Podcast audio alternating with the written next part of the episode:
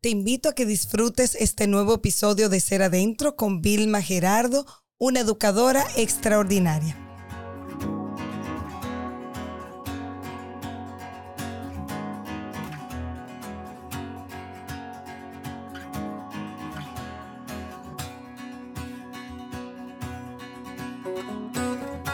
Hola, hola, bienvenidos a este episodio maravilloso de Ser Adentro. De verdad que cada episodio tiene una particularidad, una condición tan especial, un invitado tan, tan especial en mi vida. Gracias a Dios que así ha sido en los que tenemos realizados y este no es la excepción. Vamos a ver, miren, ella se llama Vilma Gerardo. Tengo que hacer un esfuerzo extraordinario para decirle su nombre de gente grande, porque nos criamos juntas, eh, crecimos juntas, eh, nos bañamos en manguera juntas, piscineamos, eh, campamentos. Entonces, el decirle Vilma como de gente grande, eso para mí es un reto. Yo le dije, mira, Vilma, yo voy a arrancar con Vilma, pero después, por supuesto, que va a salir Vilmita. Y es una persona a quien yo adoro, a sus padres también, mis tíos de toda la vida. Hicimos muchísima vida juntas, estudiamos en el mismo colegio, creían que éramos hermanas, ella lo mencionaba ahorita eh, wow, cantábamos con cepillo en la mano, como si fueran micrófonos. Bueno, conciertos. es demasiado. Eh, columpios de soga, de ruedas de carro, de camión. Coreografías. ¿verdad? Ay, coreografías, claro. Todo el espectáculo, los padres. Los scouts juntas. Bueno, es que hay mucha historia. Entonces, esto es un episodio demasiado especial para mí. Me, me remonta a unos recuerdos extraordinarios de mi infancia y ya le dije que tengo que volver a la casa de sus padres, que fue nuestro refugio infantil con un patio espectacular de muchísimos años. Entonces, Vilma es educadora y tiene un doctorado en educación. Entonces, partiendo de ahí, en este mes de junio, que es el mes del maestro, de ese ser, wow, incomiable, ¿verdad? Porque yo trabajo con maestros y de verdad que eso es algo que hay que hacer por vocación. Y a mí me gustaría, Vilmita, que tú comiences por explicarnos a todos nosotros por qué estudiaste educación. Bueno. Inicial, ¿verdad? Educación inicial, claro que sí. Para mí, la educación eh, la elegí por vocación. Definitivamente. Eh, es una elección de mi vida y si me vuelven a preguntar qué quieres estudiar, volvería a elegir educación porque me ha dado mucha satisfacción en la vida. Eh, creo que por tu madre entiendes cuál es mi conexión. Nosotras no nos, conocimos desde chiquitica por eso mismo, porque eh, tía Carmen era maestra del mismo preescolar donde nosotras nos conocimos. Sí. Entonces, siendo mis padres, padre participativo en la escuela, tía Carmen también, entonces, eh, realmente esa unión, ese amor por la educación me surgió a mí desde el preescolar. Desde siempre. Desde siempre. O sea, soy hermana mayor, me tocó cuidar a mis hermanos eh, y siempre estaba muy interesada en desarrollar buenas cosas. Luego, en, en el mismo transcurso de mi vida, como bien decía Noelia, eh, fui scout, eh, ahí también nos desarrollamos otros tipos de valores, liderazgo, eh, toma de decisiones, nos daban, es el mapa, con eso tenemos que llegar a Montecristi, nos decía Julia Álvarez, y nosotras ahí como guía mayor teníamos que resolver eso.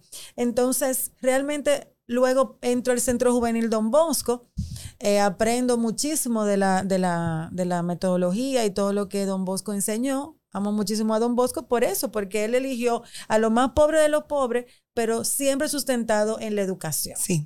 Entonces, eh, ahí también trabajo con grupos juveniles, con adolescentes, me formo como animadora y sigo diciendo, no, pero que esto es lo que yo quiero hacer. Esto es lo mío. Esto es lo mío, realmente. Yo, esto es lo que me gusta. Eh, trabajar con personas, planificar y sobre todo que a nivel de la educación eh, no hay un día igual a otro. Por más que te lo digan, por más que tú planifiques, por más, siempre es el, el toque humano, el tú trabajar con personas hace la diferencia porque Totalmente. alguien va a llegar con gripe, el otro va a llegar con algo, eh, eh, tú planificaste una actividad en el patio y llovió. Entonces, como que siempre te obliga a tú estar en actividad, en acción. No es algo... A ser creativo y fluir. Nunca va a ser estático porque no va a ser como eh, tampoco como cansón. Sí.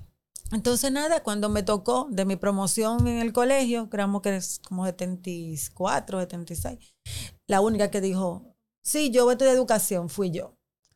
Yo siempre Oh. quise estudiar en Intec, pero cuando me enteré que la- era lo que psicología lo que daban Ajá. y no, y no educación per se, eh, me puse muy triste porque yo quería estudiar en esa universidad y había trabajado y, y cuando recibí la carta que, me que vaya a tomar el examen para lo de la beca y la cosa, lloré muchísimo. Pero eh, mi nivel de conciencia y mi contacto desde chiquita, del círculo, con tía Mechi, con tía Carmen, con todas, aprendí que, que para mí lo que me gustaba es, era ese contacto con los chicos, producir ese aha moment de ellos, de que cuando descubren algo, cuando aprenden algo, me encanta. Entonces, en- veía la psicología como algo muy eh, puntual, Sí. como un trabajo eh, donde yo solo es yo como profesional y el niño. Sí. Eh, y eh, leyendo el pensum y todo, vi que tenía muchos temas de psicología del desarrollo, que es lo que me gusta, de toda la parte de neurociencia, que fue en mi tiempo en la universidad fue como el boom, eh, se transformó el, el currículum dominicano, y como que participé de tantas cosas chulas que yo dije, no, no, definitivamente. La psicología será como una rama. Va como de la mano, podría Claro, ser. La psicología será siempre mi, mi, mi pasión de lectura, de profundización, de conversaciones, de apoyo. Sí. Y realmente eh, por eso elegí la educación inicial. Porque además, sobre todo, es la base, eh, lo más divertido De que ahí hay. inicia todo. Ahí inicia todo. Mi mamá también es eh, educadora y tiene igual una especialidad en educación inicial. Por eso mismo, porque ahí inicia todo, es más divertido, hay que tirarse al piso. eh, y, y para eso hay que tener también, Claro. además de vocación, que definitivamente, o sea, de verdad, no hay forma de que un maestro que deje huellas no realice su labor si no es por vocación. O sea, es. independientemente del dinero, de la paga, es un asunto de ese intercambio energético, vivencial, experimental, de ese individuo chiquito, eh, mediano o adolescente, incluso grande, y el, y el maestro. Claro. Ahora me toca trabajar con, eh, con futuros educadores en la universidad. Soy formadora de formadores, como dicen. Eh, soy investigadora, me encanta esta parte de eso. Pero también tengo un emprendimiento propio, nació en pandemia, que se llama Apoyo Educativo, Sí. que básicamente surge por esa misma doble condición mía, de ser madre y ser educadora. Sí. Entonces, en pandemia, por un lado tenía los grupos de amigas y todo eso. Vilma, ¿qué hago con este muchacho? Dime, ¿qué, dime qué estrategia? Oriéntame, mándame algún material, no sé cuánto. Pero, al mismo tiempo... Tú eh, tienes a tu hija. yo tengo a mi hija en la casa, eh, lo, leyendo, mirando de- desde dentro como lo que estaba pasando con la educación, me causaba mucha ansiedad también. Sí. Y yo dije, no, algo tenemos que hacer. Y por eso surge apoyo educativo como, a veces relajamos, como el Uber, lo que conecta a las familias con el servicio que necesita. Entonces, Ya. nosotros tenemos contactos de docentes, tenemos contactos de terapeuta, tenemos contactos. Ah, excelente. Entonces, a ti como mamá, ahora el boom ha sido, consigue una maestra sombra. Sí. Ese es sí. como el boom de los colegios ahora. Porque como supuestamente somos, estamos integrando niños, Ajá, así somos es. inclusivos, pero el problema es que no todos los centros educativos a la hora de la verdad son Realmente, inclusivos. exacto. Hacen las adecuaciones, tienen la estructura, tienen el personal para hacer. Sí. Pero ¿qué pasa? Que entonces eso los papás les sube el presupuesto, Totalmente, porque es un extra. es un extra. Eh, pero tú estás pagando un colegio. Y adicional tienes que pagar un personal. Entonces, ha sido un trabajo muy bonito con muchas familias. Primero de empoderarla en cuál es su situación. Tenemos, eh, eh, eh, o sea, qué es lo que ellos van a hacer, cómo lo van a hacer, eh, cuál es su derecho, qué es lo que tienen que preguntar. Porque tú sabes que la mayoría de los papás nos fijamos que si está el hijo de fulanita, que si me queda cerca, que si está en mi que si presupuesto. la estructura que es si adecuada, estructura, es si bonita, amplia. Perfecto, pero Lo no- profundo no. Porque No. además yo creo que es que no lo conocen. Entonces, mm, tú no puedes cuestionar o preguntar o indagar de lo que tú ni siquiera tienes Claro. la menor idea. ¿eh? Entonces, nosotras, eh, mi socia y yo, eh, que también fue una maestra que conocí en pandemia y que nos, nos Ah. hemos hecho bastante amigas. eh, yo fui su, bueno, no la, yo la conocía de antes porque yo fui su maestra en la universidad, pero fue, ha sido como un clic importante. Excelente. Que nos complementamos muchísimo y, el, y, y lo que nosotros queremos siempre es que los papás primero se empoderen de la situación de su hijo. Exacto. Tú me preguntabas a mí, o sea, ¿cuál es el rol del entorno? ¿Cuál es el rol de la familia? Y O yo sea, quiero que hablemos un poquito sobre esa parte. Es fundamental, o sea, es importantísimo que nosotros como padres entendamos cuál es el rol de lo que tenemos que trabajar cada día, que aprendamos de las etapas de desarrollo de nuestros niños. Sí, Y ahora hay tanta información. O sea, hay Exacto. tantas páginas buenas, podcasts como este, o sea, muchísima información que tú puedes leer, escuchar, haciendo ejercicio, eh, Investigar, en el antes carro, no, ¿eh? tapón. No. Mire, yo creo que cada vez, claro, hay un reto mayor de ser padres, hay un reto mayor de ser maestros también, porque tú encuentras chicos que están súper informados, a veces más que nosotros los adultos. Sin embargo, en esa misma proporción, también hay un montonal de información de la que te puede formar a ti. Entonces, a mí me gustaría, eh, Vilmita, que podamos como ver esos roles, porque a veces antes era mucho de formarse en la casa. Tú vas al colegio a aprender esas cosas que en la casa no te pueden dar. Entiendas, matemática, español, sociales, artística, no sé, inglés, cosas como que tiene el currículum dominicano normal. Ujú. Y que el- toda la otra parte de educación, de buenas costumbres, de formación es un asunto de hogar. Sin embargo, y te lo digo porque estamos ligados a la parte eh, de instituciones educativas, a veces yo he sentido y he visto como que hay una cuota muy grande sobre las instituciones educativas que además de dar matemática, como digo yo, tenemos que dar todo lo otro, desde buenos días y gracias hasta todo lo otro. Entonces, ¿cuándo es la parte del rol del maestro? Que, que sabemos que por vocación y porque ama eso. ¿Y cuál es la parte de los papás? Claro, claro. Justo eh, hablaba con, con unas estudiantes que son madres jóvenes y hablábamos de esa diferencia, o sea, que muchas veces la escuela le está eh, culpando a la familia de cosas y la, y, la, y la familia culpa a la escuela de otras cosas. Escuela es colegio, instituciones educativas Es para ti. Cualquier centro educativo, eh, y eso, colegio, escuela, eh, en el cual confiamos eh, esa educación, digamos. De nuestros hijos. de nuestros niños y niñas. ¿Qué pasa? Que yo como madre tengo un rol importante. Yo tengo que ocuparme de temas fundamentales como horario de vida. Estructura. Esa estructura de horario de vida es lo que desde el día cero yo tengo que trabajar. Entonces el niño aprende cuándo hay que dormir, cuándo hay que jugar, cuándo hay que comer, cuándo hay que eh, eh, Merendar. merendar, hacer tareas, eh, pasear con la familia, ver a los abuelos, ver televisión. O sea, todo tiene un momento en la vida y hay miles de formas de tú trabajarlo. Pero muchas veces nuestra vida también como adultos no está tan estructurada. Sí. Está muy loca porque seguimos, llegamos a la casa y seguimos trabajando, comemos, cenamos y estamos con, el celular. celular o comiendo ahí en la computadora. Entonces, nosotros muchas veces no estamos modelando. Como adultos. Nos pasa. Entonces, ¿cómo tú pretendes que también lo hagamos con los bebés? Entonces, los bebés tienen sus rutinas y tienen eh, ese tiempo de sueño. El día que, que sigue comienza con la hora en que tú acostaste a tu bebé Sí. o a tu hijo. ¿Por qué? Porque de ese tiempo de sueño va a depender cómo él rinda Al, al otro otro día. día. Claro. fundamental. O sea, que eso comienza hoy. Claro. Esta noche comienza lo que va a pasar mañana para él. Y, y nos pasa a todos. Claro. Tú no rinde igual si amaneciste o trabajando o fiestando. Al otro día tu, tu día no es el mismo. Claro. Igual, imagínate para un chico, un chiquitín, no importa la edad, o un adolescente Se que duerme a la igual... hora que sea. Exactamente. Porque que él no se quiere dormir, Así. pero en la casa todo el mundo está con el televisor a todo lo que da, la Viendo mamá el juego, viendo con el esto, viendo- otro, claro. ah, el juego, no sé cuánto, sí o qué. Está bien, yo estaba viendo el juego con mi hija el otro- y mi esposo, muy bien, pero ella está de vacaciones. Claro. Y nos Eso es un acostamos día. un día. Pero mi hija se apaga, literal, ocho, ocho y media, búscalo, ya Esa sé. era la hora de mi casa. Entre, bueno, de lunes a jueves a las 8. Los viernes, ahí eso era una cosa grande y el día, el horario de sueño era ocho y media.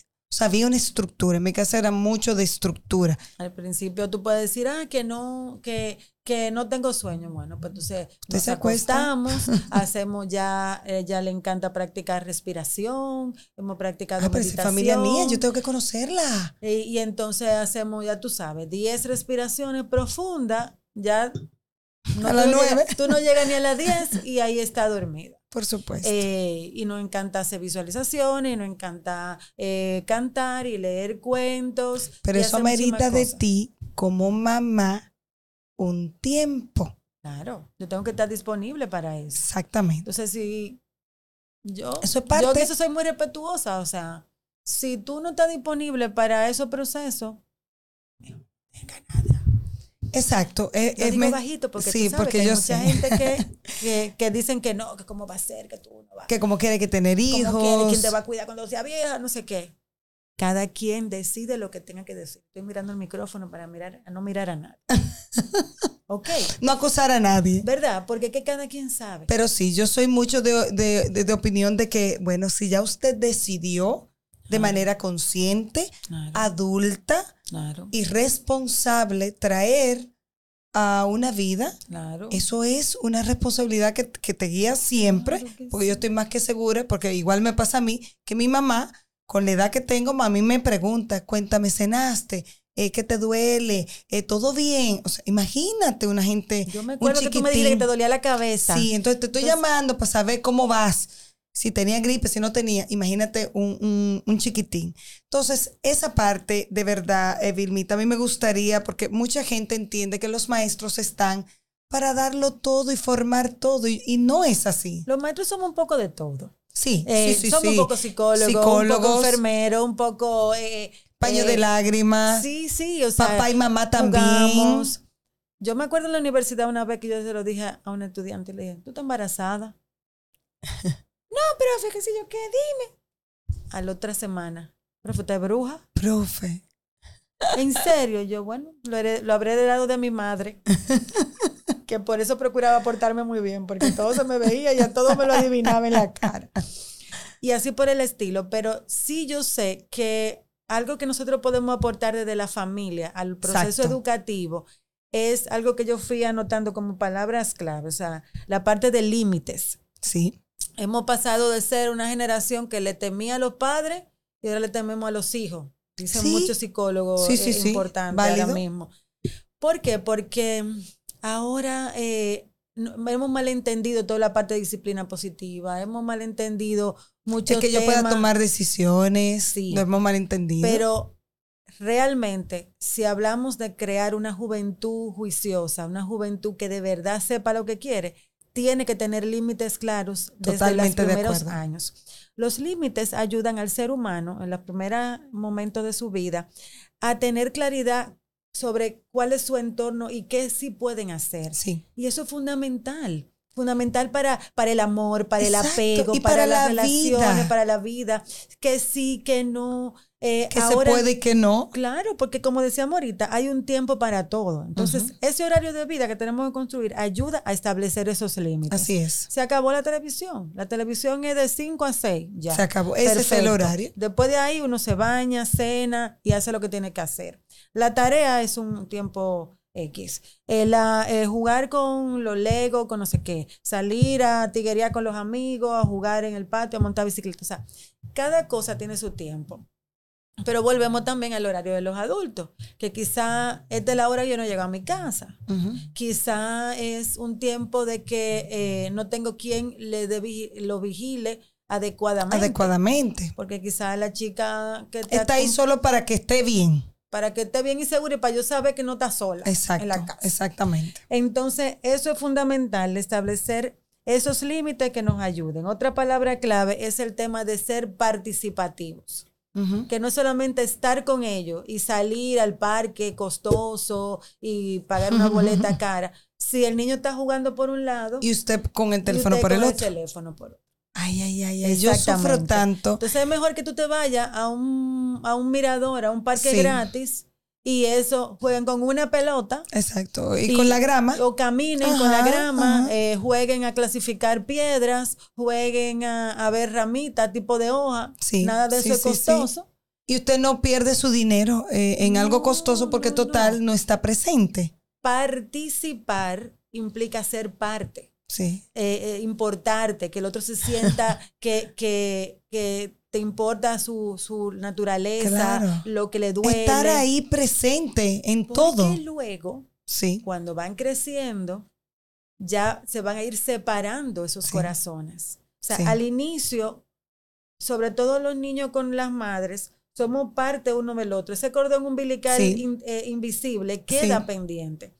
Pero en la adolescencia pasa una catástrofe, un ciclón por el cerebro, donde comienza a cambiar muchísimas cosas. Y ahí es que los papás dicen, no, él está ahí en su mundo. Sí. Y entonces, ¿qué pasa? Que ese cambio fundamental que pasa en los adolescentes eh, eh, los, los mueve a ellos a decir, espérate, yo lo que quiero es ser ahora diferente a ese que siempre he estado ahí, porque yo soy Y a yo, eso, a eso A que es la familia. que ya, ya yo no quiero pasear con ellos, ya Todos no- pasamos por ahí. por ahí, ¿verdad? Ya esa parte. Entonces, si yo cultivo procesos de participación en la vida de ellos desde pequeños, no es que no va a venir trauma de adolescencia. Claro. No es que no va a venir alguna situación, pero tú vas a conocer mejor por dónde coger a tu niño. Sí, sí, sí. cuáles sí. son sus intereses, sus debilidades, sus preocupaciones, si es un tema de, de que estoy gordita, si es un tema de que no me de que los amigos que me gustan a lo mejor no me están haciendo caso. Sí. O sea, tú aprendes a Porque, leer. porque conociste, o sea, dedicaste un tiempo a interactuar con tus hijos, a estar con tus hijos y a conocer a tus hijos. Y eso pasa con el maestro. Muchas veces hay maestros que conocen más a los chicos que a veces los mismos papás. Primero porque los chicos se sienten más libres de ser como son, eh, de expresarse tal cual son, porque papá y mamá no están ahí para juzgarme o para corregirme. Entonces, yo de verdad que quiero rescatar esa parte de que el maestro, claro que está ahí y tiene una labor, pero no lo puede hacer todo. Tiene que haber un respaldo, un apoyo y un trabajo en conjunto con la Y familia. eso se nota, eso se nota cuando cada uno está haciendo su rol. Sí, Si en la, y en la escuela el maestro estamos haciendo lo que tenemos que hacer, Sí. en cuanto a lo que tú decías, bueno, hay que enseñar matemática, hay que preparar estrategias, actividades que busquen aprendizaje significativo, exposiciones, claro. todo lo que implica los intereses, los contenidos, las competencias que tenemos que desarrollar y todo eso. Eh, en la, y la familia está desarrollando valores como la empatía, la paz, La solidaridad, eh, la solidaridad, la, la colaboración, claro. que es lo que te digo, o sea, en la medida en que un niño va desarrollando y conoce su horario de vida, yo estoy tranquila aquí porque yo sé que mi hija se bañó a la hora y no tiene que tener un policía atrás. Es Claro, porque, ya ya hay eso una es- estructura. eso, está, eso es parte de su necesidad. totalmente, De su totalmente. necesidad. Y ella misma, al más bonito, lo deja y se va a acostar.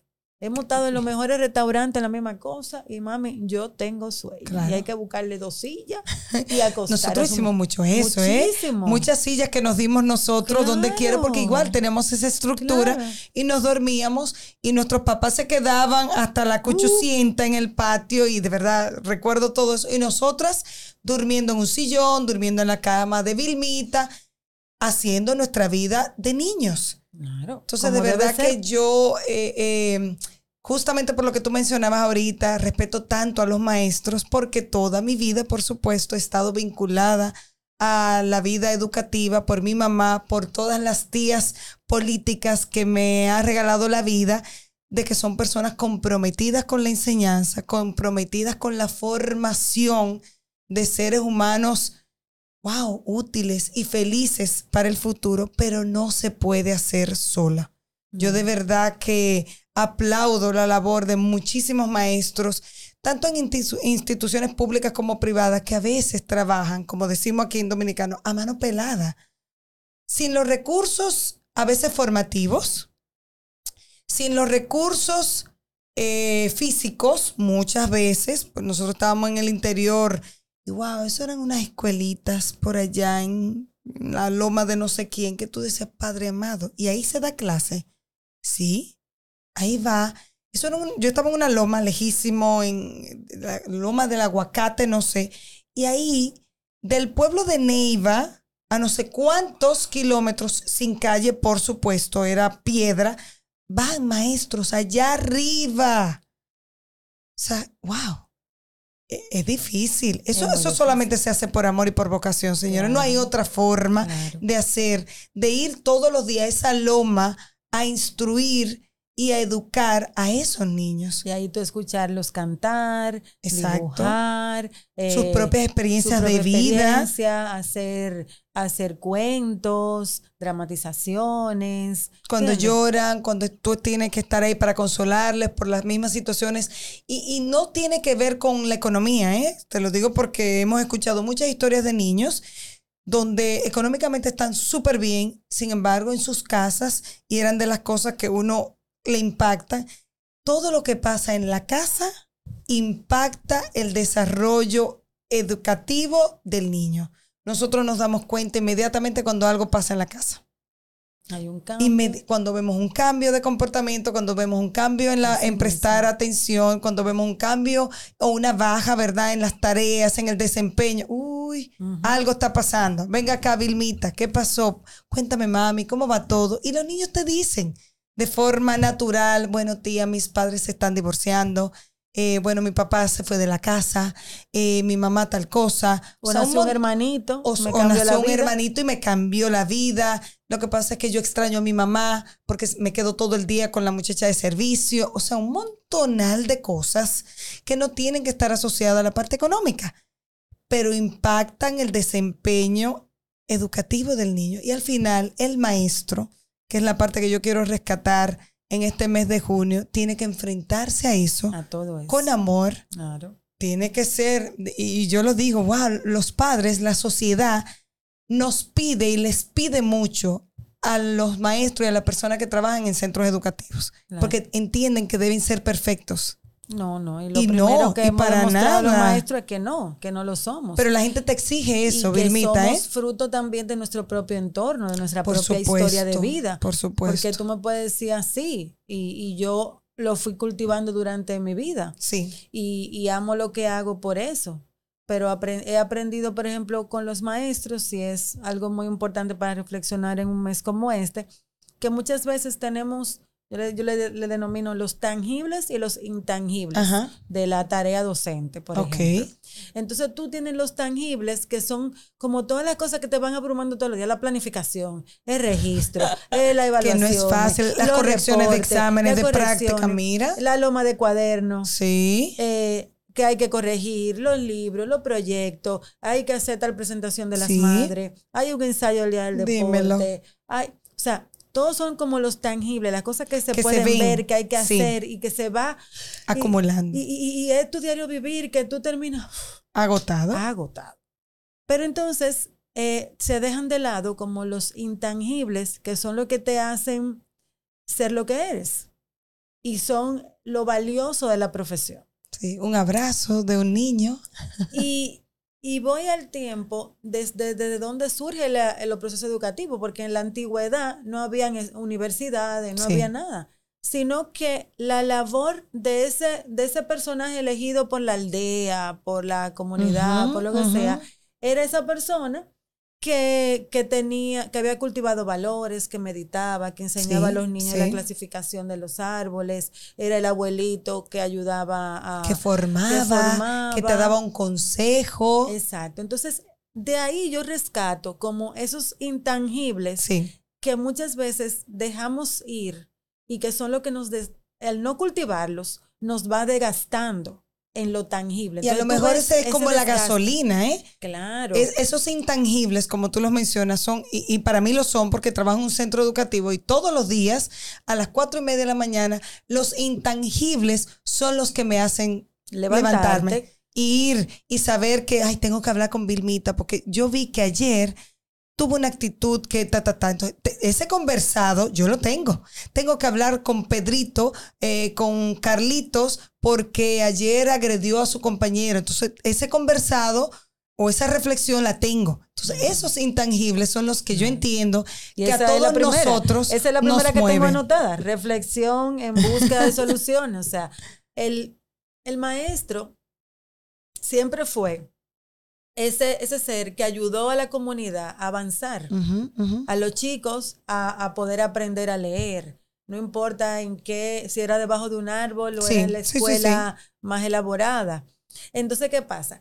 El poder lograr tus reflexiones que busquen diferentes soluciones en la vida son lo que te ayudan a la humanidad a avanzar. Por Y supuesto. tú puedes lograr proyectos que cambian eh, situaciones, proyectos que pueden log- lograr eh, sal- mejor salud, mejor desarrollo y en los cambios en los pueblos. seres humanos, que para mí de verdad humanos. es como que, porque todas las estructuras pueden cambiar, pero para mí lo más importante, y volvemos a lo intangible, es que nosotros podamos ser capaces de formar y dejar huellas positivas en unos maravillosos niños, preadolescentes y adolescentes que serán aquellos Claro. hombres y mujeres del futuro. Y ahí mencionó otro intangible, que es el lograr mover a otros a la acción. Excelente. O sea, cuando tú logras que los muchachos, como esta, esta mañana estaba yo en clase y, y, le, y hablaba de eso, de, de trabajar un proyecto de vida, estábamos trabajando temas muy técnicos de evaluación, yo trabajo evaluación educativa con ellos. Y era como que, ¿para qué me sirve eso que estamos organizando? Y yo sí, y comienzo a mencionarle a mo- ellos de una vez, es verdad, es verdad, me gusta Ah, Claro. esto. Ok. Eh, sí, entonces tú le estás enseñando algo que, que es técnico. que es técnico y que les va a costar trabajo. Yo digo, Claro. sí, le va a costar trabajo.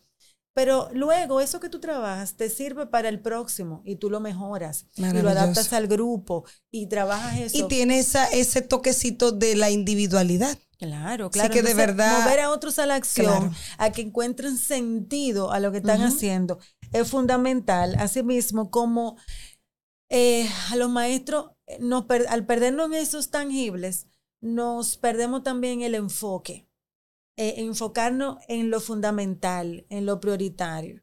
Que muchas veces dejamos de lado al niño, dejamos de lado al estudiante, sí. dejamos de lado ese proceso de aprendizaje porque tenemos que llenar un registro, Ajá. porque hay que llenarlo. lo- Y que tengo que dar un eh, contenido. Y hay un contenido, no sé qué, te- tengo que avanzar Mira, rápido. es que de verdad es mucho. Eh, para, para los maestros es mucho, hay que estar ahí. Yo siempre invito a los padres a que puedan hacer un día de ser asistentes del curso, porque eso te cambia la perspectiva. Así que de verdad, este episodio en este mes de junio lo que quiere sencillamente es aplaudir a los que se han dedicado a educarnos, a formarnos eh, en diferentes etapas de nuestras vidas e invitar a los padres y madres de nuestro país y de cualquier lugar del mundo donde nos escuchen a que haga también la parte formativa desde la casa para que los chicos puedan llevar ya esa parte al plantel que no sea allá donde se le, se le forme o se le eduque, sino que el maestro pueda, además de ser ese aliado, esa autoridad en algunos momentos, amigo en otros, formador en otros, pero sí pueda tener una maravillosa base de estructura desde la casa para que entonces esté abierto, Claro. presto, disponible para integrar conocimiento. Por ahí dicen que en la escuela se enseña, pero en la casa es que se educa. ¿Por qué? Yo creo Porque- que nunca mejor dicho. Así que yéndonos con esa frase de que en las escuelas o centros educativos se enseñan y que en las, en las casas es que se educan, yo creo que es la mejor forma de terminar este episodio. Así que, Vilmita, me encantó tenerte aquí. Esta es tu casa. estoy feliz, muy y yo, feliz. de verdad, porque esto ha sido un reencuentro maravilloso y como todo obra para bien, y eso yo lo tengo dentro de mí, en cada parte de mi ser, entiendo que este episodio, además de honrar a los maestros y de pedir a los padres que formen a sus chicos, esto ha sido un reencuentro maravilloso con mi niñez Muy, y muy, con un muy, ser a quien quiero muchísimo. Así que muchas gracias por estar aquí. Gracias a ti por la invitación. Muy feliz. Gracias por haberme acompañado en este episodio. Espero que haya sido de su agrado, que lo hayan disfrutado tanto como yo. Así que pueden seguirnos en nuestras redes sociales, en Instagram como seradentro.podcast, en Facebook como Ser Adentro Podcast y en mis redes sociales Noelia Ure. Así que hasta la próxima.